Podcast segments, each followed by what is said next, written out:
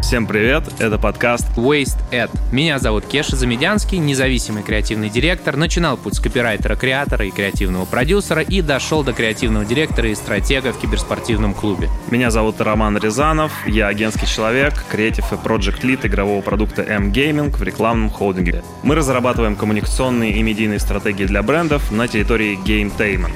Мы будем говорить о рекламе в gametainment е. В гости к нам будут приходить представители брендов, которые уже активно присутствуют на данной территории и будут рассказывать о том, как они выстраивали стратегию, что получилось, а что нет. В первую очередь мы хотим сделать огромную территорию игр понятнее как для бизнесов, так и для агентств. Ну и, конечно, напомнить, что все мы любим игры, клиенты тоже люди, а агентства не просто посредники.